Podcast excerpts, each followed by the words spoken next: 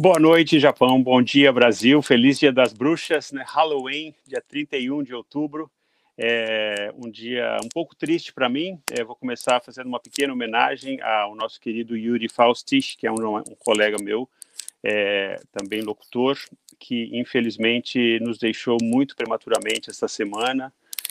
E, bom, enfim, foi uma coisa assim bem inesperada, mas que de uma certa maneira é, um, é um lembrete para a gente lembrar, para a gente pensar sobre a fragilidade do ser humano. Né? Meu nome é Renato Brandão, esse é o Renato Brandão Live. Eu estou aqui em Tóquio, onde a vida dos brasileiros nem sempre é fácil. A gente é, sempre, eu sempre digo, né, viver no Japão como estrangeiro não é para amadores, né? A gente tem que ter é, uma resiliência, uma, um jeito assim de lidar com, com a vida, com o trabalho, que é muito diferente né, da nossa cultura brasileira, nossa cultura latina. E, e nem sempre é fácil, sabe? A gente está sempre assim, às vezes dando murro em ponta de faca, tentando assim lidar né, com a cultura japonesa, achando que a gente consegue e tal. Mas eu acho que essa partida prematura do Yuri é uma lembrete que muita gente não consegue, sabe? Eu acho que é, para vocês terem uma ideia, ele estava um pouco deprimido, a mãe dele tinha falecido em julho, ele tinha colocado uma, uma espécie de desabafo, falando que estava meio triste no, no Instagram em setembro. Eu só fui ficar sabendo disso depois que ele morreu, né? Então, para você ter uma ideia, uma pessoa que trabalhava no mesmo lugar que eu, e eu nem sabia que ele estava um pouco triste, né? Então, é, eu acho que o lembrete para todo mundo aqui, principalmente nesse momento, nesse ano de Covid, né, de 2020, assim, gente, é, vamos usar essas lives, por exemplo, sabe, como uma maneira da gente se comunicar, da gente se interagir, né? E, e, de não, assim, não carregar nada sozinho, sabe? Não carregar esses fardos todos que a gente tem sozinhos, assim. A gente trabalha em ambiente de trabalho aqui no Japão que são bem diferentes dos nossos. Assim, a gente tem que lidar com situações difíceis, assim, por exemplo, eu trabalho em lugares onde eu tenho que escutar, por exemplo, comentários racistas de colegas e ninguém faz nada. Eu tenho que escutar é, comentários é, super machistas, sabe, é, homofóbicos, assim, até de outros brasileiros, e a gente tem que engolir, né, engolir sapo, engolir sapo. Trabalho em outro lugar, por exemplo, onde um, uma escola, onde o professor cometeu suicídio, no dia seguinte ninguém falou mais o nome do, do professor, sabe, a gente tem que lidar com esse jeito, né, de lidar com as coisas que é tão estrangeiro para nós, né? Inclusive, assim, se, os próprios pobres estrangeiros que tentavam tocar no assunto eram é, fica aquele silêncio mortal, né, aquela agressão passiva, que é o jeito que os japoneses lidam com conflito, né? Não existe conflito, mas existe uma espécie de agressão que é às vezes até pior, né? E, bom, nosso querido Yuri, não sei o que aconteceu, ninguém sabe ainda, ele foi encontrado né, sem vida, a gente está tentando lidar com isso agora, nossos colegas lá, Outra coisa também, a gente vai para o trabalho, não pode falar, sabe? Ele é um colega que foi locutor também, ninguém faz nenhuma menção a ele. Um outro colega locutor que trabalha há 40 anos com a gente, do dia para a noite deixou de ter trabalho, também ninguém fala nada, ninguém faz uma homenagem. Então, sabe, esse tipo de, assim, de, essa atitude diferente, né, ao ser humano que existe aqui no Japão, esse, esse outro jeito, digamos, digamos assim, de ser humano, que não estou falando que é pior ou melhor, mas que é definitivamente muito diferente, não é fácil para nós, né? E isso não só sou eu que estou falando, a gente sabe que tem aqui vários psicólogos que trabalham com brasileiros, tem muitos brasileiros que voltam para o Brasil, tem problemas seríssimos é, psicológicos, porque realmente é uma é, é uma diferença muito brutal, né? Vamos colocar nessa dessa maneira. Então todas essas coisas, esses sapos que a gente tem que engolir, né? Essas coisas, uma hora a gente acaba não aguentando mais, né, e tendo problemas, assim, tem pessoas que estão, é, sei lá, estão deprimidas, eu sei, a gente tenta, às vezes, falar, eu estava conversando com um amigo ontem, ele falou, eu mesmo passei por um período, assim, de querer me esconder, de querer não, não querer ter é, contato com ninguém, né, e eu sei como é que é, depois a gente consegue sair, quer dizer, quem, quem é casado, quem tem filhos, né, quem mora com um parceiro, uma parceira, namorado, namorada, já é um pouco melhor, né? Você consegue suavizar um pouco essa coisa. Agora, se você mora sozinho, às vezes você fica realmente muito isolado aqui no Japão, né? Então, enfim, eu queria só dar esse esse, esse lembrete, né, para todos nós que esse ano realmente não está fácil e para pedir para todo mundo que, por favor, não não se deixem é, não fiquem sozinhos nessa hora, não se sintam sozinhos. Lembre-se que sempre tem alguém para que pode estender uma mão, eu estou aqui também, a nossa live também está aqui para isso, sabe? A, a, página Japão aqui, inclusive estou aqui com a canequinha, né? Japão aqui. Também tem essa função assim de né, tentar unir as pessoas. Essa é a nossa grande intenção. Né? Tem sido desde o começo, desde que o Milton Muranaga teve essa ideia de fazer as lives com os brasileiros, né? É, o Lincoln está lá no Belém do Pará ajudando a gente, que é, é uma coisa assim que a gente está fazendo com gosto, talvez com essa intenção, né, de, de ajudar as pessoas, de estar junto, de tentar criar uma nova comunidade nesse momento de desunião, sem falar né, nos problemas políticos todos que estão afastando as pessoas e estão fazendo a gente ficar ainda um pouco mais triste do que a gente já estava né, nessa nossa realidade. Mas enfim, deixa eu ver quem que está aqui entrando. É... Ah, Deu Porto, lá de São Paulo, bom dia, obrigado por voltar. Éder de Souza, de Londres, olha só. A Sônia, que está lá na Espanha, obrigado. É, Maria Cristina Antunes dizendo, sinto muito pelo falecimento do Yuri, obrigado. É, bom dia, Brasil, do Enaldo Chaves. Ronaldo Fonseca, grande músico, a gente estava falando de você agora mesmo, estava dando a dica para a nossa convidada de hoje, para ela assistir a sua live, Ronaldo Fonseca o Via Brasil, né? Maravilhoso, música popular brasileira, domingo à noite, gente, aqui nesse canal, não percam, muito legal a live deles. É, bom, então, é, a nossa convidada de hoje, para mudar, né, tirar um pouco assim essa, essa nuvem dessa tristeza de perder um grande amigo, mas a nossa convidada de hoje vai alegrar muito o ambiente, porque ela é um doce de pessoa, uma simpatia, uma carioca super alegre, que eu conheci quando ela era muito jovem, ela também trabalhava com a gente na rádio, ela era assistente e assim, todo mundo desde o começo é, ficou encantado com ela por vários motivos. Um é por causa dessa personalidade que realmente vocês vão ver, ela tem um brilho, uma coisa que é super interessante, que é super é, é, carismática, né? Mas segundo, assim, o que impressionou muito a gente e que foi a razão pela qual eu decidi convidá-la e fiquei muito contente dela ter aceito o convite, é que ela é uma brasileira que veio para cá, para o Japão, com oito anos, né? Cresceu praticamente aqui no Japão nesse sistema né, que a gente está falando, da escola japonesa, nessa diferença cultural e tudo, onde muitas crianças brasileiras não se dão muito bem, né? inclusive tem muitos, é, muitas crianças que têm problema é, de se relacionar com os pais por causa da diferença cultural, às vezes os pais não falam japonês, a criança só fala japonês na escola, ou seja, tem uma, como vocês podem imaginar, né, em qualquer país estrangeiro, quando a gente vive como um estrangeiro, como um visitante, a gente já tem é, obstáculos, né? Aqui no Japão esses obstáculos são às vezes muito maiores porque realmente a diferença cultural é muito grande, né? Mas tá aí a Flávia, né, para mostrar que é possível sim, porque a Flávia não só conseguiu superar tudo isso, olha aquela simpatia, deixa eu acabar de te apresentar. Não só ela superou tudo isso, mas ela conseguiu entrar na universidade, depois ela foi fazer mestrado no Canadá e hoje ela mora em Sydney, na Austrália. Bom dia, boa noite, tudo bem, querida? Boa noite, bom dia. bom Nossa, dia para o pessoal no Brasil. Coisa legal de mim. Obrigada. Tudo verdade, tudo verdade. Então, a gente se conheceu já faz muito tempo, estava tentando lembrar quantos anos faz, né? Você lembra quando você trabalhou com a gente lá? Acho que 2000 e... Eu acho que 2006, 2007? 2006, por aí, era isso que ia chutar, é. isso mesmo. Então já vai fazer 15 anos, né? 14, 15 é, anos. Nossa! Né? Puxa vida, passou uma vida, né? É Mas verdade. a gente, a gente sempre manteve contato, né? Quer dizer, foi um período é. relativamente curto, né? Que você ficou com a gente lá como uhum. colega de trabalho, né? É. Até era, eu adorava quando, quando você estava lá, porque era, era, a gente não parava de conversar, a gente até atrapalhava. porque era, era tanto bate-papo, né? a gente tinha tanta conversa, assim, tinha para o estúdio conversando, sair do estúdio conversando, depois tomar um é. café conversando. Uhum. Mas depois, é, graças ao Facebook, né, as redes sociais, tudo, nunca perdi você de contato e você ficou também um pouco na turma, né? Quando a gente tinha uma reunião, a gente chamava você, você vinha, né? E você pode ter certeza que não sou só. Olha a Sônia, você lembra da Sônia Del Campo, do Espanhol? Claro. Ela está aqui. Flávia é linda, olha só, também da NHK. Então, e, e, mas assim, eu lembro que a gente foi acompanhando os seus sucessos, né, um atrás do outro. Assim, que, como eu falei, a gente vibrou por você estar né, tá na faculdade já como uma filha de Decaseg, que eu trabalhava na IPC também ao mesmo tempo, nessa época, uhum. né? E a gente lidava muito com a questão, né, da, como que é a educação dos filhos de brasileiros, né?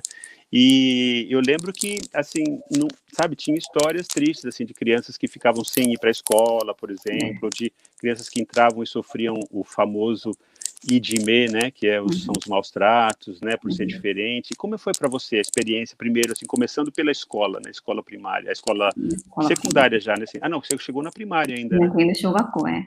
Nossa Senhora. como é que foi? Eu não sabia falar nada é, japonês, então foi muito difícil, mas foi engraçado também, sabe? Eu lembro que a professora pediu para minha mãe é, levar nori, cola, né, para a escola. E a gente, minha mãe acabou me dando o, o nori de comer para levar. a alga marinha. Então. Não deixa de ser nori, né? Pois é. é. Então teve muita coisa engraçada, mas no mesmo uhum. tempo eu também sofri de né? Uhum. Bastante. Eu acho que até o o Coco, né? high school, como se fala em português. É, é a, a, secundário, né? Agora a gente fala ensino fundamental, né? É, segundo ciclo do ensino fundamental. Ah, não, desculpa, o ensino médio. Ensino, ensino fundamental é uhum. o primário e o ginásio, né? Uhum. E depois, ah, eu não sei direito como é que é a equivalência, mas é, o Cocô uhum. seria o antigo colegial, né, da nossa época. Uhum. É. E você é do Rio, né? Você nasceu em uhum. Petrópolis, né? Nasci em morou no, morou no Rio. Qual que é a sua lembrança do Brasil? Saiu tão pequenininha, né? Eu saí muito pequenininha. A minha lembrança maior, eu acho que era da minha avó, dos meus primos, sabe? É a família toda. É. Foi. Eu, todo, todo domingo a gente juntava na casa da minha avó para comer comida. Normalmente a gente comia é, lasanha ou pasta, uma coisa assim. Era muito bom. Ah, que gostoso. E aí eu acho que você deve ter tido, assim, pelo, assim tenho certeza que você deve ter tido muito apoio tanto de professores, assim, porque geralmente quando a criança tem IDME, sofre, assim, é, depende muito de qual é a reação da escola, né? Como é que como é que uhum. foi assim quando você tinha esses problemas da escola? Como é que para quem que você pedia ajuda? Para falar a verdade, não, ninguém me ajudou não. Jura? Juro. Só eu acho que foi porque no começo foi porque eu eu usava roupa diferente, meu cabelo era diferente, eu não falava a mesma língua. Eu eu estava pedindo socorro para um menino que jogava beisebol porque ele era mais escurinho, achava que ele é brasileiro, né? Então, sabe, mas ninguém me ajudou, não. No começo eu tinha um professor por um por pouco tempo que falava inglês, eu não falava inglês, mas ele tentava me ajudar em algumas coisas, né? Sim. Então, é, então isso mostra também, eu acho que é, isso é mais uma coisa assim para que mostre o seu, a sua força, né? Que eu acho que é, você é leonina como eu, né? Eu sei que a gente tem essa coisa assim de, sei lá, positivismo, assim, uma, um, é. eu, um otimismo, eu acho até às vezes teimoso, né? Que a gente, é. eu acho assim, eu não desisto das coisas. Eu tenho, acho que você tem isso também, né? Mas assim você ter assim sozinha conseguido superar né esse uma coisa que derruba tantas crianças né uhum. e eu e eu dou aula em escola primária também né uhum. e eu uhum. sempre vejo assim quando tem eu sou talvez aquele professor de inglês lá que você falou eu vou eu, eu vou conversar porque os professores japoneses uhum. realmente deixam né, as crianças lá resolverem o seu jime e eu acho meio cruel assim não sei se é o jeito japonês não sei se é eu que não entendo a cultura né mas uhum. deixar as crianças se virarem assim eu não consigo eu sempre vou lá e converso né tá acontecendo alguma ah, coisa e eu acho que as crianças precisam disso, né? Assim, na minha opinião, na minha opinião como educador, né? Que é um pouco diferente, talvez, da mentalidade eu, do japonês. Eu acho importante ter um professor ou alguém assim que não é sua mãe ou seu pai te uhum. ajudando. Né? Isso que mudou a minha vida. Uhum. E onde você morava aqui no Japão? Eu morava em Shizuoka. Ah, então tinha outros brasileiros, né, também por perto. Tinha, tinha, tinha. Uhum. E aí, quando você saiu da escola primária e foi para as outras escolas, você chegou a, a, estudar com outros brasileiros ou você sempre foi a única estrangeira? Não, eu cheguei a estudar com os outros brasileiros também. Aham. Essa aqui é, é a sua sala de aula? Não, eu, eu, na verdade, eu não achei uma... Porque as minhas fotos todo, todas estão no Japão. Aham. né? Eu só, só achei... uma imagem, só uma imagem né, da escola. É a escola japonesa, né? Dá para reconhecer, é. né? Então, e aí você foi para a escola secundária tal, e uhum. você assim se deu bem. Como é que foi? É, você aprendeu japonês, obviamente, né? E uhum. aí você conseguiu chegar assim no nível de japonês que dava para você estudar bem, assim no segundo, na, no, no, no, ginásio, no colegial. Ou você sempre sofreu com o japonês? Para falar a verdade, eu acho que eu nunca consegui chegar num nível de japonês que era 100%, uhum. né? Mas isso eu acho que até um japonês não vai conseguir isso. Quem, quem um japonês que nasceu no Japão, quem vai saber todos os kanjis que, que tem no dicionário? Ah, impossível. Então, eu acho isso muito difícil. Uhum. Então, se a gente, por exemplo, o, a minha estratégia foi memorizar tudinho, tentar fazer só o teste para mim conseguir passar em tudo, porque se eu tentar fazer mais do que isso, eu, eu vou enlouquecer, né? Você fez, você achou um jeito, né, de lidar com aquela pressão toda, né, passando nos testes, né?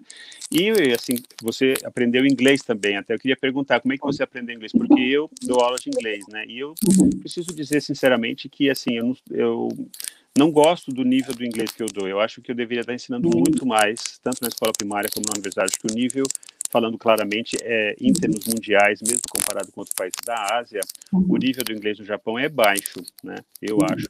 E como é que foi para você, assim, primeiro, não só o inglês, mas como você também conseguiu manter o português, que o seu português também é ótimo, né? Você não fala errado, porque a gente, né, você sabe como que é na, na comunidade, tem gente bastante simples, tem gente que esquece o português, né, que começa a misturar inglês e japonês. Como é que foi, assim, para você essa coisa das línguas, né? O Japo, não só o japonês, mas o português e o inglês. Então, o, primeiramente foi aprender o japonês. Uhum. Então, aprendi o japonês, mais ou menos aprendi o japonês, mas o mais japonês que eu aprendi, eu esquecia mais o português, porque meus pais estavam trabalhando na fábrica, então a gente não tinha muita, muito tempo junto também, então eu acabava esquecendo mais o, o português, né? E na escola também falava assim, ah, a gente tá, vocês estão, no Japão, aqui, aqui a gente fala japonês, não fala português, sabe? É a mesma coisa que tem muitas histórias, é a mesma coisa que tem. Sim, é então, é parte do IDME, é isso, né, na verdade. É, é, é. Então, eu não queria aprender o português. Eu achava que era uma, uma língua que não me ajudava em nada, né? Então, mas eu fui para o Brasil, acho, em 2000, mais ou menos. E quando cheguei lá, eu fiquei, voltei a, a ver minhas tias, meus primos, assim. Isso me, me fez querer aprender mais português, né? Sim. Aí eu aprendi, tentei aprender. Com seus pais em casa, você falava português? É, é, A minha mãe é professora de no Brasil, né? Ela era professora no Brasil, então ela ensinava. Ah, não, isso faz uma diferença, né? O fato de ter um pai, pelo menos, que fala bem a língua, é. já faz uma grande diferença, porque muitas vezes nenhum dos dois pais fala muito bem, né? A é língua. Então ele não tem aquela, é, não sabe como ensinar o filho, né? Ele quer às vezes ensinar, é. mas não consegue, né? É. É que difícil bom, do pai né? também, né? Sim, é muito difícil, né? Inclusive, a gente já falou isso quando a gente teve a Karina aqui, Karina Almeida, é. que você deve ter conhecido ela. A gente falou muito sobre isso, né? Porque a Karina agora está nos Estados Unidos, um pouco parecido com você, né? Também está num é. país de língua inglesa. E ela está tentando ensinar português. A gente, e aí a gente falou sobre isso, né? Que é assim, uhum. que a gente tem que apoiar esse, esse coisa, mas a gente não pode julgar quem não faz isso, né? Porque para muitas uhum. pessoas é simplesmente impossível, né? Uhum. É. E aí, é, inglês? Como é que foi o inglês? inglês então, é. como eu não tinha amigos na escola... ah, tadinha. Mas a única coisa que eu gostava mais era música, entendeu? Eu, eu só ficava ouvindo música. Então, tinha uma banda chamada da Backstreet Boys, né? Não sei se você lembra. Que delícia. Lá em Shizuoka, lá em Shizuoka. É. Então, eu gostava muito deles. Aí eu pensei assim, o que, que eles estão falando? Eu nem conheço, nem sei, mas eu gostava das músicas. Aí eu, como na escola no Tio Gaco a gente começa a aprender inglês, eles mandam a gente comprar um dicionário, assim, bem grandão, eu comecei a procurar lá as palavras que eles estavam falando, porque era no CD, né, antigamente, né? Sim, sim. E vinha, vinha aquela cartinha com as Uma letras. Letra, música, isso. É? Eu aprendi então, muito inglês com música também, sabia? Quando eu estava é. no Brasil. É um Mas ótimo jeito de aprender. É. É. Aí eu comecei a traduzir as músicas todinhas do inglês para o japonês. Aí depois, como eu tinha em casa um dicionário de português também, também traduzi para o português. Ah, Aí, então isso já foi uma espécie de, de aula, né? É, é. Então, e quando que você, que você veio para Tóquio? Foi só quando você entrou na universidade, então, que você veio para Tóquio? Quando eu, com 18, é, quando eu entrei e na... como que você conseguiu entrar na universidade? Porque é, assim, outra coisa, né, que a gente acompanhava aqui, é, é o sonho de muitos pais brasileiros que têm filho aqui no uhum. Japão, que os uhum. filhos, né, consigam estudar mais do que eles, consigam ir para a uhum. universidade, e muitos tentam e não conseguem, né? Como é que você conseguiu? Como é que foi, assim, a sua batalha para entrar? Então, eu, eu, as minhas notas não eram tão boas, assim. A minha única nota que eu tinha mesmo era do inglês. Então, mais de um, um ano antes, as, umas professoras vieram para mim e falaram assim, ó, você não vai conseguir entrar na faculdade, talvez sem Mongakô, o que, que vamos, vamos fazer, né? Uhum. Aí eu, a gente decidiu o que ia fazer. E você estudou aí nessa universidade que a gente estava vendo, que é a ICU. É, é a ICU. Que é uma das universidades mais, assim, para quem não conhece, né, a ICU, é, International uh, uh, Christian, University. Christian, University. of Tokyo é muito ela foi para quem não sabe ela foi criada depois da Segunda Guerra por americanos né e ela tem um dos padrões assim acadêmicos mais altos do Japão né ela está assim no ranking ela tem um, um padrão mais alto do que muitas universidades japonesas inclusive né então parabéns que você conseguiu entrar numa universidade boa hum. mas é, então eu estudei muito então, eu, meu gol era para estudar mais de 12 horas por dia. E, e eu, no final de semana, todo Yasumi que tinha, eu ia lá, batia, na porta do, do, professor, mandava e-mail, qualquer coisa para eles, ligava na escola para me, me ensinar. Usar o dia para estudar. É, então Puxa eles. Vida. Eu tive professores que me ajudaram tanto indo para a escola todo dia, mesmo eles tendo a vida deles, eles iam para a escola todo dia, só para me ensinar matemática, inglês, outra história, sabe? Puxa vida. Não, Mas não... partindo da sua da sua motivação. Eu também sou assim, quando eu vejo um aluno que é motivado, o professor gosta, né? Porque a maioria dos alunos geralmente é o contrário, a gente fica puxando, né, para eles estudarem. Então, se tem um aluno assim que nem você motivado, que realmente quer aprender, nossa, é um prazer para o professor. Eu acho que eles devem ter adorado e que bom, né, que eles te ajudaram. E aí você conseguiu entrar. E você entrou logo na de primeira? Ah, então, tem vários tipos de testes. E eu tentei o, o primeiro teste que tinha é, é, available, como se fala em português. Disponível, então, era disponível. O, disponível. Então, é, é chamado EOScan.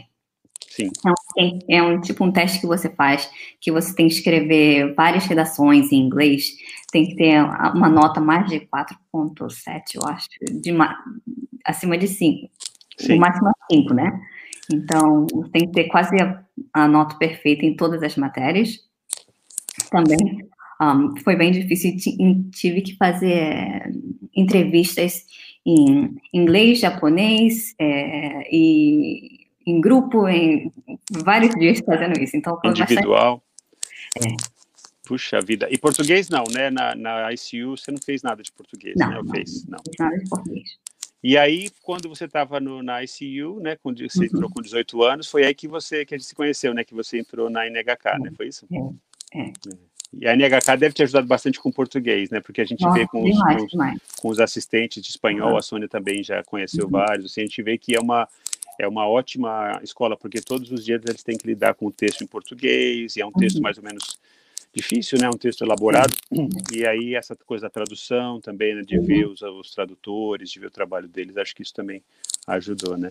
Uhum. E na quem que tá... ver as traduções e checar se está certo, se está errado, assim também.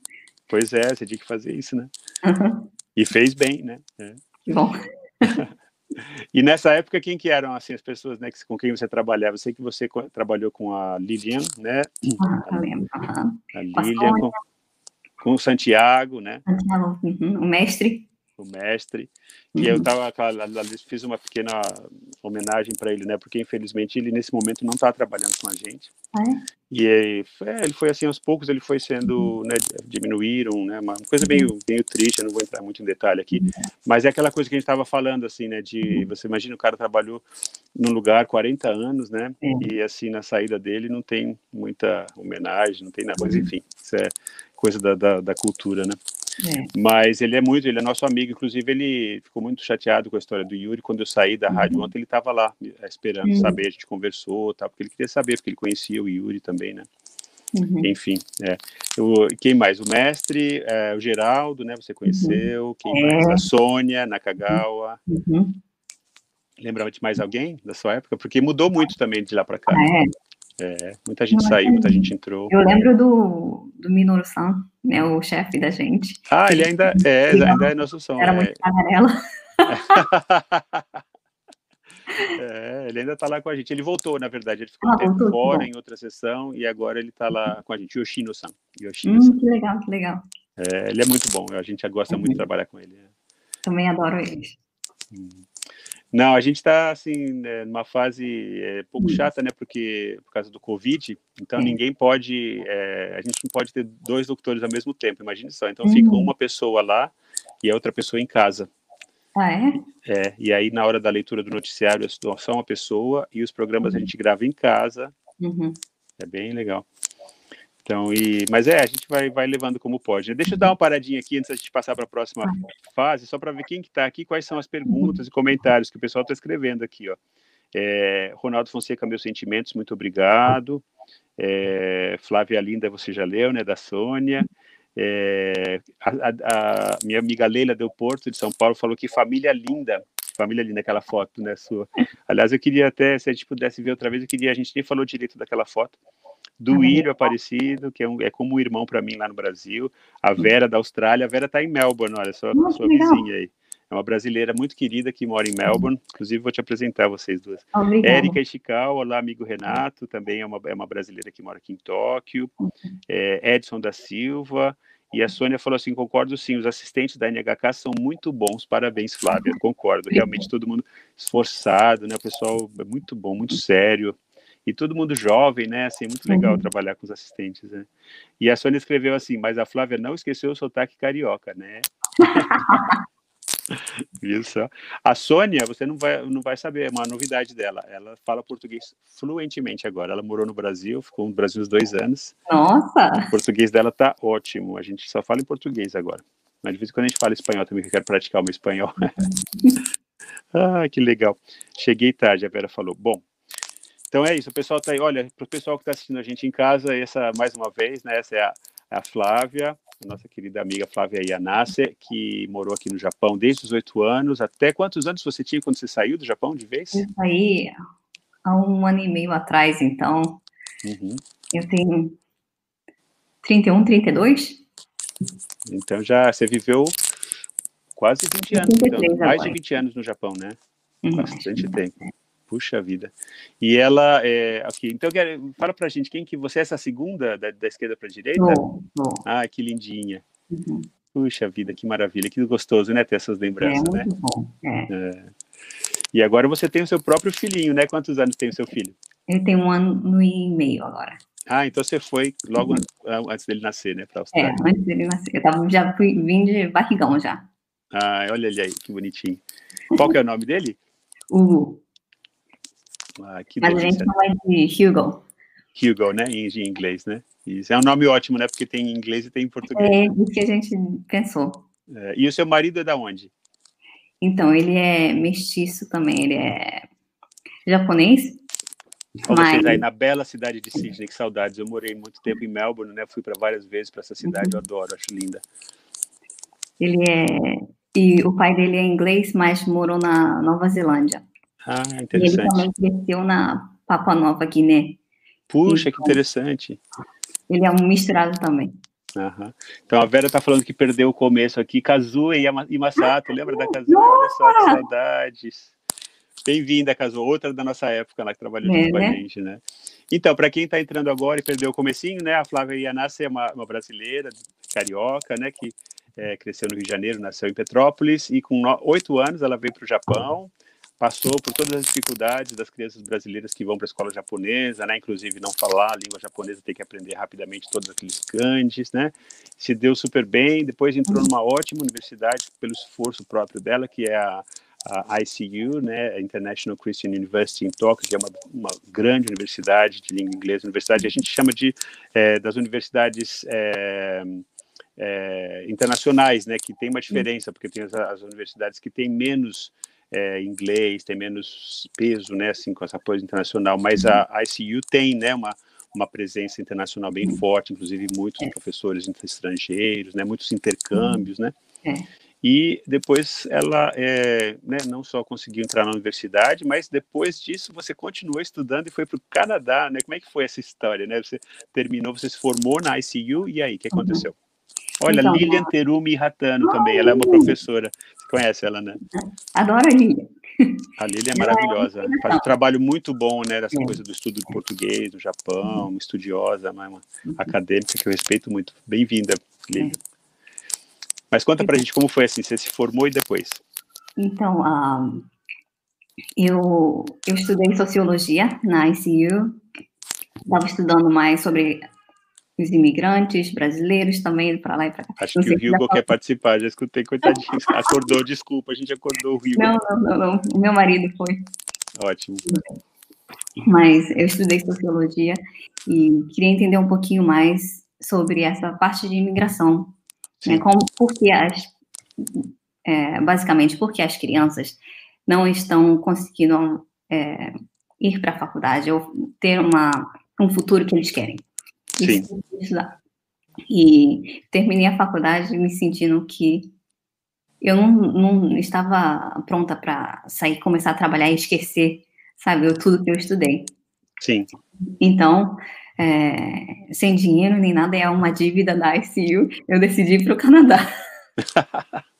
então, eu apli me apliquei. Mas fez bem, porque é estudo para os jovens, eu sempre falo para os jovens assim, nunca uhum. poupem esforços, deem dinheiro, o que vocês puderem uhum. emprestar, porque o estudo é muito importante, né? Eu sempre, é para mim assim uma coisa, eu, eu sinto que muitos brasileiros assim não dão o valor que precisam dar para a educação, né? Eu estou uhum. sempre batendo nessa tecla. É uma coisa também dessa geração mais nova, que o pessoal está uhum. um pouco blasé, né? Um pouco assim, talvez desencantado, né? Com, com a educação, uhum. mas assim, tem que estudar, né, gente? Tem que, porque é o único uhum. jeito, principalmente se a gente não tem pai rico, né, Lili? Que é, que é a Aline, não, desculpa, Flávia, que é o nosso caso, né? Agora eu vi o nome da Aline e fica lá na cabeça.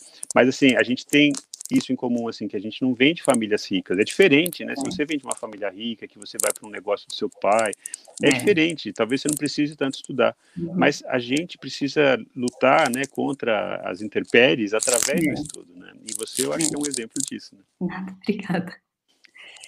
Então, eu fui para o Canadá. Então, eu não tinha dinheiro, por isso mesmo eu tentei. É, eu consegui uma bolsa de estudo da Rotary Parabéns, que maravilha. E eu fui para o Canadá e também consegui uma outra bolsa de estudo lá mesmo, né? Para me manutenção, é, coisas. Também, eu estava dando aula ah, que... é, undergrad lá. E que cidade você foi? Eu fui para Vitória. Vancouver. É, em Vancouver. Que maravilha. Qual a universidade? É, University of Victoria. Ah, está estadual lá, né? É, é, é, eu escolhi essa escola porque eles faziam muito é, coisas sobre imigração e não só imigração, mas eles faziam sobre essa. Eu morava cinco minutos daí. Que maravilha, linda cidade, né? Eu já vi muitas fotos, nunca fui, porque eu só fui para a outra costa, né? Costa Leste, uhum. já conheço Toronto, mas eu nunca fui para Vancouver, tenho vários amigos, amor de vontade de conhecer. Ah, vai visitar, eu quero levar minha família um dia também. Uhum. Mas essa escola, eles estudavam também é, indigenous people, é, tipo, como se fala no Brasil, acho, os índios também, né? Sim, sim, os nativos, né, do, do Canadá, que são bem interessantes, são os esquimós, né, tem várias uhum. culturas, né? É.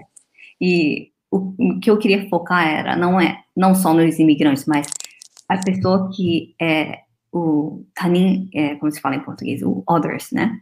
Uhum. São os outros. Sim, que estão mais ou menos é à margem da sociedade, é, né? Exatamente. Então, é, foi um lugar que eu adorei morar. E eu consegui estudar bastante. Aí seu e... inglês deslanchou, né? Você já falava inglês, mas aí... Nossa, mas meu, meu inglês também não era tão bom assim. Eu tive que estudar muito também. Pedi para muita gente ler o meu relatórios, tudinho, mas foi muito bom. É muita boa experiência. Uhum. Que legal. E aí você fez quanto tempo de mestrado? Dois anos? É, eu fiz dois anos e meio dois anos e meio. E aí você voltou para o Japão, e aí, né? Porque você já tinha. Né, aí tem que começar a trabalhar uma hora, né? Porque uhum. você já tinha se formado, já tinha feito seu mestrado. a dívida na faculdade. A dívida na faculdade, pois é, né? Que aqui no Japão é pesada também, para quem não sabe, geralmente, uhum. deixa eu ver, chutando por alto, assim, sai uns 10 mil dólares por ano, né? Mais ou menos, em termos de dólares, né? É, acho que é por aí que eu, que eu sei, assim. Ou seja, né, para a gente que no Brasil está acostumado com as universidades, ainda reclama, né, que as universidades são fracas, tá, mas as universidades são, são grátis, né, as estaduais, as federais, tal. Aqui não tem, né? Aqui você tem que pagar. Talvez se você entrar numa Todá e tal, numa universidade federal, uhum. parece que é um pouco mais barato, né? Mas tem que pagar também, né? Barato, é. é. Mas, mas e aí, o que, que, que você fez para pagar essa dívida? Ah, então eu tive que começar a trabalhar, né? Então eu, eu, pensei em começar a trabalhar no Canadá também, mas tem muito, não tem tanto assim trabalho lá. É, eu fui para uma tipo um, uma conferência de trabalhos que no Japão tem muito e eu consegui já conversar com várias firmas e lá eu decidi qual firma eu queria entrar. E a minha experiência né, na NHK me ajudou muito. Claro. Uhum, você já tinha um currículo, né? Mesmo como estudante, você já tinha uma experiência profissional, né? Que ajudou, né? E Mas aí você... foi também porque essa parte de trabalhar na rádio, ver tudo dos bastidores, assim, eu fiquei muito interessada como que a, a, o resto do Japão faz, né? E eu tenho uma firma que faz isso também, né? Sim, publicidade, né? É, publicidade. É, a Dentsu, né, que é uma grande empresa japonesa, que é uma empresa muito cobiçada também, quer dizer, na verdade, você conseguiu um emprego que muita gente queria, mas aí eu sei que você encontrou um outro obstáculo uhum. muito grande que também eu encontrei, que todos os estrangeiros que trabalham no Japão encontram, que é lidar com a cultura de trabalho do Japão, que não é fácil, né? Como é que foi para você essa experiência? Eu voltando do Canadá, esse país que era tão aberto, sabe? Para tudo, falava assim: ah, a mulher tem que ter força, fazer tudo assim. E eu tava, é, vamos fazer isso, vamos fazer isso. E eu entrei na, nessa firma e lá eles falaram: não, mulher, você precisa botar chá. Limpa a mesa de todo mundo também. Então, Mesmo nessa companhia que é tão famosa, que coisa é. triste, né?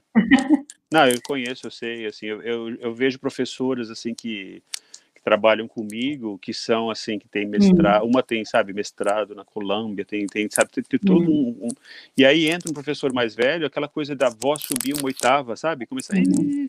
sabe, o tia não me assim, cair, mas fica uma coisa assim tão subserviente, tão falsa, né? E assim, é. e é o esperado, né, das mulheres, mesmo as mulheres uhum.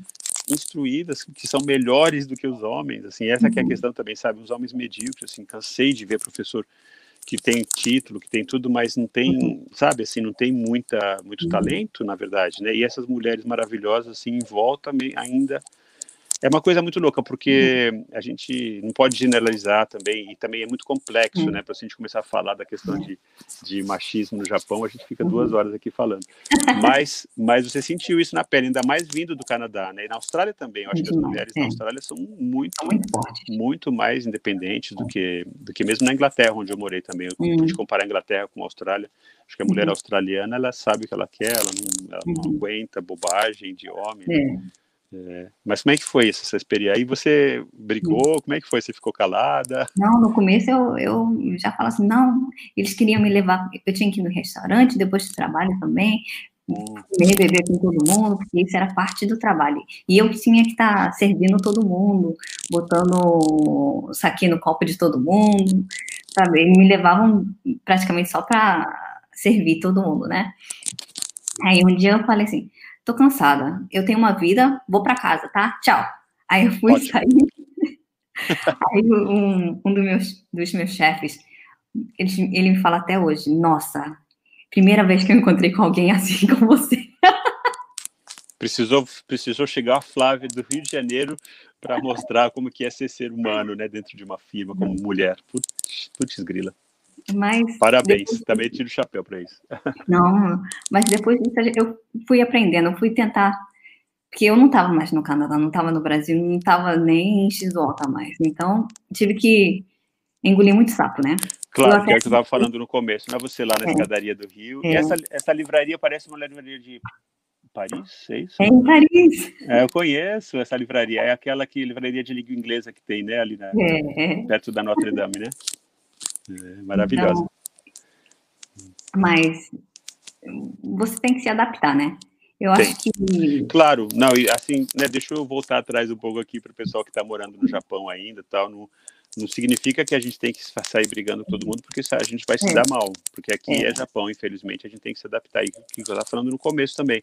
Que uhum. a gente, né, o Yuri, coitado, né? Não, não sei o que aconteceu com ele, mas nem todo mundo segura né, a uhum. barra. E, e, eu acho que é, quem consegue né, se dar bem aqui no Japão, assim, na verdade, é um grande vencedor nesse sentido, né? Porque você conseguiu é, engolir muito sapo, né? É, acho que essa que é a palavra principal. É, eu botei até uma foto de um, tipo um cartoon, né? De alguém engolindo sapo na minha carteira onde que eu trabalhava. Pra mim, assim, toda hora que alguma coisa eu lembrava e via a foto. Tem que engolir o sapo. Adorei, ótima. São pequenas é, estratégias né, que a gente é, faz. Assim, eu também é. tenho um, um, livro que eu deixo bem assim, que é assim, evite os clichês como se eles fossem a praga. Porque assim, como tem clichê, né? Como assim, o japonês é. adora usar clichê, adora usar estereótipo uhum. tipo, de tudo. Eu falo, gente, pelo amor de Deus, sabe? Tipo assim, vou dar um exemplo, né? Assim, uhum. os japoneses adoram a natureza todo mundo adora a natureza, sabe? Não é só o japonês, uhum. sabe? Assim, tem umas, tem umas coisas assim, né, que, que são, sei lá, eles não pensam, né, por causa do group think, né, que você é. conhece bem, né, é. a expressão, que é o pensamento coletivo, né, que todo mundo tem que concordar e tal, aquela coisa confucionista do Japão, que para nós, né, ocidentais, é uhum. tão difícil de fazer, né? E aí você acabou, como é que acabou essa história? Então, é, eu eu, eu entrei nessa firma falando com eles me falando, garantindo que eu ia trabalhar com o Brasil, ia fazer, trabalhar, na época era a Copa do Mundo, veio primeiro, é. Aí eu, e eu lá só esperando, falando assim, poxa... Então a gente está falando de 2000, 2002, é isso? 2000, não. Não, não mais pra frente, é outra Copa do Mundo, é, não a Copa do Mundo do Japão. Não, 14, não, 16? No 16 ah, a Copa do, a do, Brasil, do Brasil. É, a Copa Brasil, do, é, Brasil, 2016. É. Ah, desculpa, eu estou pensando, é que eu sou tão mais velho que você. Para mim, a Copa do Mundo é de 2002 ainda. Hum. Então, eu estava esperando que eu ia trabalhar lá, trabalhar com o Brasil, por isso mesmo que eu entrei, eu estava engolindo tanto sapo por causa disso, e acabou que eles nem quiseram me dar uma chance, porque eu era muito nova. Né? Então, Sim. depois disso, porque tinha ainda a Copa do Mundo, Copa não, as Olimpíadas, né? A Copa do Mundo que eu não consegui. Aí tinha as Olimpíadas, eu tentei fazer uma estratégia, né? Criar uns amiguinhos aí e tentar fazer isso do meu jeito, sem falar pro meu chefe. eles detestam isso, né? É, eles não gostam. Mas se o, se o chefe do outro time falar que eles precisam de mim, dá um jeito, né? Então, essa estratégia que eu falo, kakoi komi, né? Que é, Sim. É, vai pela por, por redonda assim? Pela, é, pela circunstância, né? Pelo, pelo que tem, é, segue o. Tem uma coisa que a gente fala em português que parece isso, que é, é sentir o ambiente, né? Digamos assim. Não, eu, eu, eu tentei ir pelos cantos primeiro das pessoas que estavam em volta. Ah, pela, ah entendi. Foi ao contrário. Você tentou é. se aproximar pelas, pelas extremidades. É, exatamente. Entendi. Entendi. Então eu fiz isso e, e consegui. Eu, eu consegui um trabalho com a, as Olimpíadas. E eu, o meu chefe tinha que falar ok, porque o chefe do outro estava pedindo, né? Aí eu, eu me matei trabalhando lá, porque eu passei dias em dias sem dormir. Mas é uma coisa que eu queria muito. Queria sempre trabalhar ter essa, como, essa bridge, né? Essa uhum. fazer essa ponte, né? É, ponte com, com o seu Brasil, país, né? Japão, claro, né? e ter essa experiência também no seu país, né? Uhum.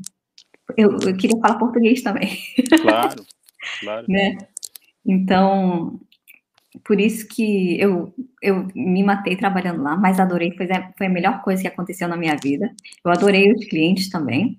Sim. Mas depois disso, eu percebi que eu tinha que mudar porque o meu tio, mas na verdade, me, me falou que trabalhar demais assim, um dia você vai perder a sua vida.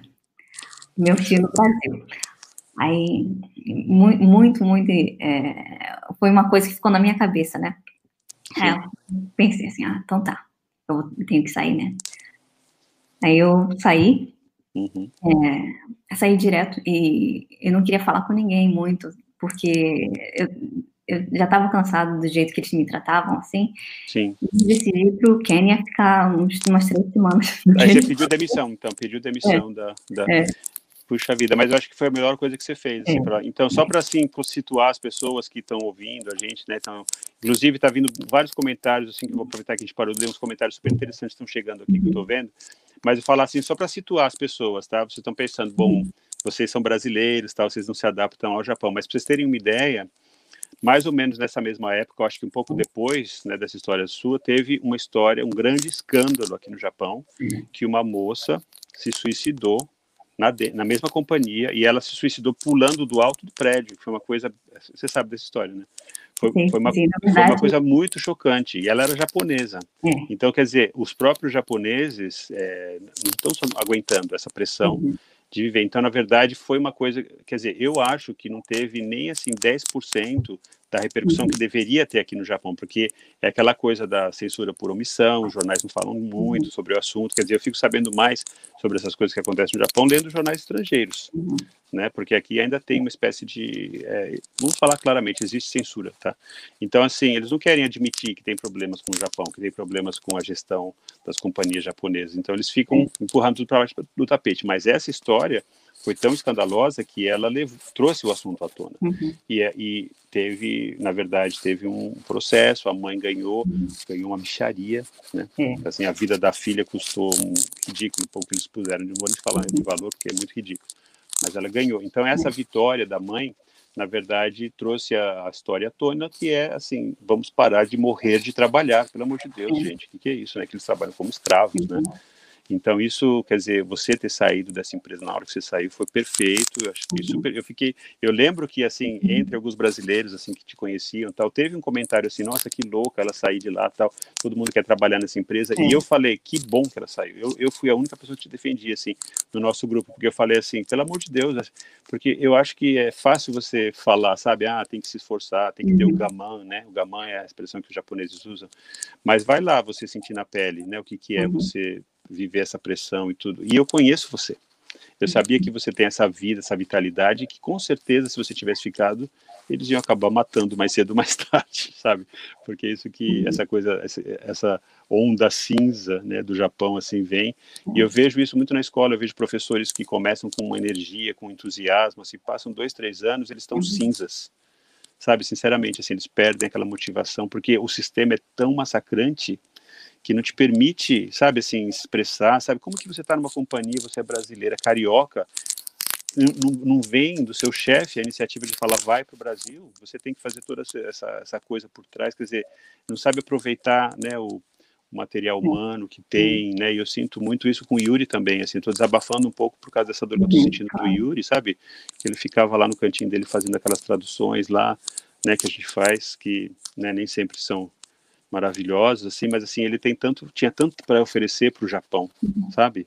E o Japão desperdiçou, desculpa, fico até um pouco emocionado com isso, porque eu vejo assim esse desperdício humano, né, dos estrangeiros que é. estão aqui que não são reconhecidos e assim a gente perdeu você também. Eu vou falar isso porque você está hoje na Austrália, né? E eu acho que assim, puxa, como que a gente teve a Flávia aqui com a gente, né? O Japão teve você e não conseguiu né, te dar, te reconhecer como você merece. Assim, essa é a minha opinião pessoal. Claro que uhum. também tem mil outros fatores. Então, eu acho que você está super feliz aí na Austrália, super feliz por você também.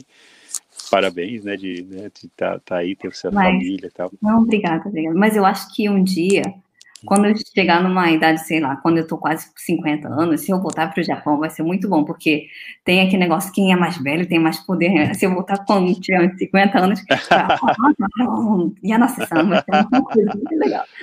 Mas é... é. Ah, não sei, viu? Porque a gente sempre é, é estrangeiro também, nunca é a mesma coisa. Mas deixa Mas eu só ler umas coisas. É, japonês, desculpa.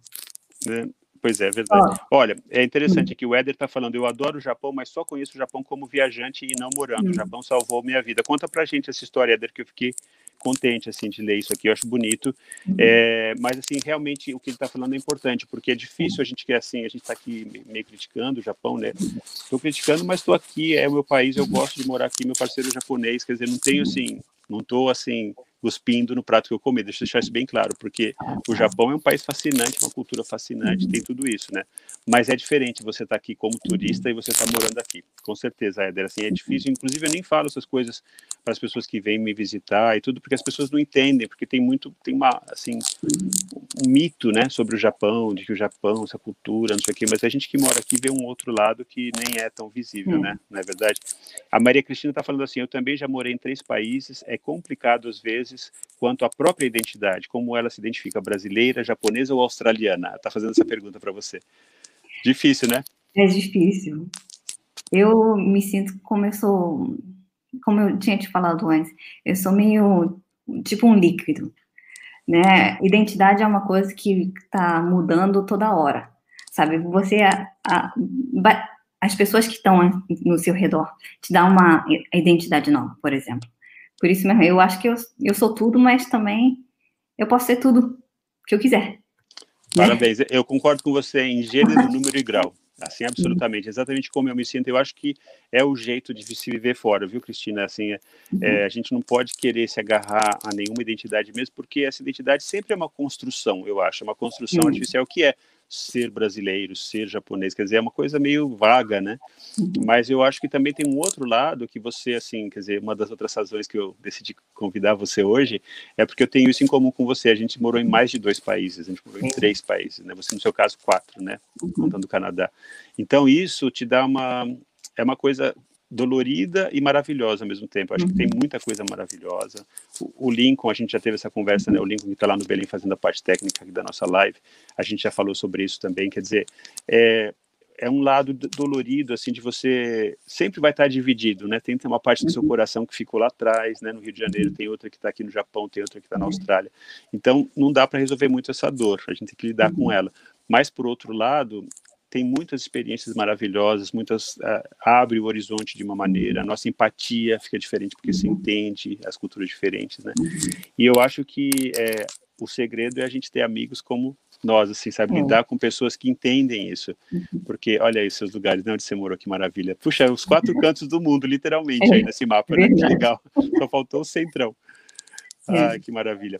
Mas então acho que é isso, né? Assim, a gente tem que, uhum. tem que se adaptar. que mais? Olha, Vaneide Araújo está falando parabéns pela sua determinação, Flávia. Ah, Vaneide Araújo. Ah, muito diferente essa questão cultural. Imagino que a mulher japonesa tenha se acostumado a ser tratada dessa maneira, mas infelizmente o machismo está presente em muitos lugares no mundo e a melhor uhum. maneira é reagir quando tiver oportunidade. Palavras da Leila Del Porto maravilhosa. A Leila vai estar com a gente aqui em dezembro, numa live, adoro ela. Lília Terumi falando exatamente, concordando muito bem lembrado, Renato, não sei qual que era a parte da nossa conversa, né? A Lília falou, lembro de ter ficado muito preocupada com a Flávia nessa época e outras jovens, viu só? Há muitas coisas mais importantes na vida, cada um tem o direito e a liberdade de usar o seu tempo do jeito que mais deseja. Parabéns, Lilian. Lilian sempre sábia, né? Adoro é verdade, ela. É verdade. A Sônia está falando, esse live de hoje me ajudou a enxergar a vontade e determinação de ferro que ficam escondidas atrás desse sorriso de anjo da Flávia. Olha que lindo. Obrigada. Fiquei emocionada. Também, fiquei emocionada agora. A Érica está falando, verdade, a gente vê a realidade japonesa mais pela mídia estrangeira, mas isso é tão verdade, assim como os japoneses não, não conseguem ver o próprio país, porque a mídia daqui não, não mostra do jeito que a gente mostra né, fora. O uhum. Éder está falando, eu era comissário de bordo por 30 anos, viajava muito para o Japão e me aposentei agora em agosto. Ah, entendi, esse é o Éder que, que gosta do Japão. Realmente, né? É, em novembro, ele continua a história aqui, olha, em novembro de 2019 fiquei muito ruim, 11 dias em coma, um mês no hospital em Tóquio, fui tratado super bem, com muito carinho e compaixão, muito especial para mim. Puxa, que história bonita, parabéns, fiquei contente de ler isso. Não, eu também, assim, uma coisa que muitos estrangeiros reclamam dos hospitais japoneses, eu não reclamo, eu só tive experiências boas, assim, uhum. com médicos, assim, eu acho que as enfermeiras do Japão, como elas são dedicadas, esforçadas, assim, não tem reclamação. É, Marcelo Satoshi Suzuki, você conhece? Não sei, também não conheço, deve estar participando. Está falando assim: olha, minha filha se formou pelo Shizudai de Shizuoka e come, começou a lecionar no Shiogako, mas não conseguiu suportar o sistema japonês e parou de lecionar. Olha só que triste. É difícil, é difícil. É, mas é muito comum, viu, Marcelo? Mas não diz, ela vai achar o caminho dela, fica tranquila. Ela vai achar como a Flávia achou, ela vai achar um outro jeito de usar os talentos dela. A Lilian está falando, adorei essa expressão de identidade com líquido, essa fluidez faz com que você seja mais empática, inclusiva e linda. eu tenho que falar com a Lilian. Viu né? só? Eu, é, viu só? Mas eu sabia, Flávia, que, que as pessoas iam rir. A gente, infelizmente, a gente só tem seis minutos, mas eu quero conversar mais um pouco ainda. Mas eu quero só falar, obrigado pela participação, gente. Eu sabia que a Flávia ia criar esse tipo de resposta e de, e de participação, porque é a inspiração que você traz, sabe? Por isso que eu queria muito que você participasse. Obrigado por, por aceitar o meu convite e eu acho que você vai inspirar, continuar inspirando muita gente, assim. Mas fala assim, para a gente terminar, eu queria que você falasse um pouco sobre ah, ah, só para ler aqui, olha, viva a mulher brasileira, sempre se posicionando no Brasil e no mundo, é isso aí. E a Vera tem muita vontade de morar no Japão por o mundo. Venha, Vera, venha ser minha vizinha aqui, vai ser ótimo. Mas antes você tem que ir para Sydney para encontrar com a Flávia. Vocês querem que vocês sejam amigas. Ou quando eu voltar para o Japão, né? Não, ela está em Melbourne. Ah, se, se ela vier para cá, né? É. A Vera é de Melbourne, né? Minha amiga de Melbourne. Então, é, eu quero saber assim, como é que são assim os planos, né? Agora você está aí, né? Você está numa fase família agora, né? Teve seu uhum. filhão, tá, tem um marido que pelo jeito é uma, uma pessoa maravilhosa também, uhum. né? E como é que está assim a vida aí no, na, na Austrália? O que, que você faz? O que você pretende fazer? Eu, por enquanto, eu tô, eu tô cuidando do meu filho. Uhum. Eu tô querendo voltar a trabalhar também. Eu tô procurando um trabalho, mas é, é bem difícil achar trabalho aqui durante o Covid, né? Sim. Mas é, brasileiro sempre dá um jeitinho, né? Sim. Eu acho que a gente pode dar um jeito. Por exemplo, eu estou pensando até, se eu não conseguir nada, eu posso fazer um trabalho mesmo, começar a fazer freelancer, ou começar uma firma minha mesmo, sabe? Uhum. Como eu comecei em marketing, eu posso começar a fazer alguma coisa. Então, sempre vou para frente com isso, né? Uhum. Uhum. Ah, parabéns Mas, e boa sorte. Eu acho que você vai com certeza encontrar. E como eu disse, né, assim, você tem muitos talentos, né? Não é um só. E eu acho que essa coisa de criar o seu próprio trabalho é o caminho agora, né? Inclusive, você vê, uhum. a gente está fazendo essas lives, é uma, é uma coisa que eu adoro fazer, que eu gostaria de estar tá fazendo profissionalmente, mas não é profissional. Né? É um uhum. trabalho amador que a gente está fazendo, a gente teve essa iniciativa.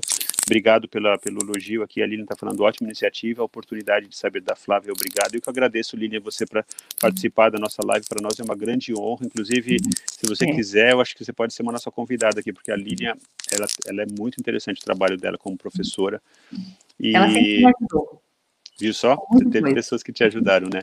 Uhum. Isso é importante, né? Eu acho que, assim, muita gente, assim, é, tá fazendo um trabalho maravilhoso aqui no Japão, como a Lilian, sabe? Assim, tem muita gente ajudando a comunidade brasileira, muita gente, tem muitos psicólogos, sabe? Tem o pessoal do Sabijá, tem, tem várias pessoas que têm essa essa vontade, né, de ajudar e que sabem que a gente tem esse potencial, né? A gente não está uhum. aqui só para trabalhar em fábrica, só para fazer uhum. peça. Esse trabalho também é muito importante, mas assim, a nossa presença, mesmo dentro das fábricas, como brasileiros, é uma presença que vai muito mais longe do que só o trabalho que a gente faz, uhum. porque o Japão, assim, é um país que está numa uma, uma, crise também, uma crise de é, a, a população do Japão está diminuindo assustadoramente, né? É, eles estão assim tentando se agarrar a uma cultura, a uma tradição uhum. que não combina muito com a modernidade, né? Então todos esses problemas que a gente falou da gestão, né, dentro das companhias, uhum. é, esse problema de não entender os, os estrangeiros, né, o, a xenofobia né, uhum. aberta que existe aqui no Japão, são problemas que realmente é, nesse momento, né, infelizmente por causa do Trump lá nos Estados Unidos, dos uhum. Bolsonaros da vida desse esse movimento é, ultranacionalista, né, ultradireitista que a gente está vivendo. Nesse momento, que eu espero que seja muito curto, eu acho que está difícil falar desses assuntos, porque as pessoas estão uhum. realmente se fechando, né, e estão indo contra a internacionalização, contra estrangeiros, né, contra comunicação, mas isso não é o caminho, não pode ser o caminho, né, porque o mundo está cada vez menor. Então a gente, eu tenho essa esperança que pessoas como você, né, pessoas que têm essa experiência multicultural, aberta e de interesse, né, pelo ser uhum. humano, não importa onde ele esteja, eu uhum. acho que isso tem que ser o futuro. Né? Então, a minha experiência é que, passando essa fase, aí você vai conseguir criar o seu trabalho, que vai ser uhum. super importante, que vai ser interessante, que vai ser é, vai te satisfazer tanto sobre o ponto de vista pessoal, como sobre o ponto de vista financeiro também. Você merece ser muito bem sucedida, muito próspera, porque você tem muito a oferecer. Obrigada. Mas o meu gol não, não é ser rica. O meu gol é obter mais, é, mais como se fala, knowledge. É, conhecimento. Conhecimento. Né? É, conhecimento Sim. e poder educar o meu filho melhor, né? Ah, com certeza você vai ser uma ótima. também. Uhum. Né? É, essa experiência que você teve, né, quer dizer, já é, você já é uma educadora, sem saber, né, você vai ter uma, ser uma, uma ótima mãe, com certeza, porque você passou por essa coisa, que eu acho que educação é nurture, né, em inglês essa palavra, uhum. né, que é você é, encorajar, você alimentar, né, você estimular, motivar, né, tudo isso é o mais importante para para uma mãe e para um professor também, né, eu acho que é isso aí. Então, gente, olha, muito obrigado pela participação de todos vocês nessa linda é, presença aqui da Flávia Yanacê, nossa querida convidada de hoje, que está lá em Sydney. Espero que a, gente depois é, tenha tempo aqui para você entrar, ler os comentários, tá? Vai lá na live, vou te mandar o link para você responder, porque a gente estava tão animado aqui na conversa que a gente não leu todos os comentários, mas para quem mandou comentário, é, puxa, muito obrigado, viu? Tá, ajudou bastante assim a nossa conversa e foi para mim super inspirador. Espero que para vocês também. Um grande abraço até semana que vem. Obrigada. Tchau. Tchau, tchau.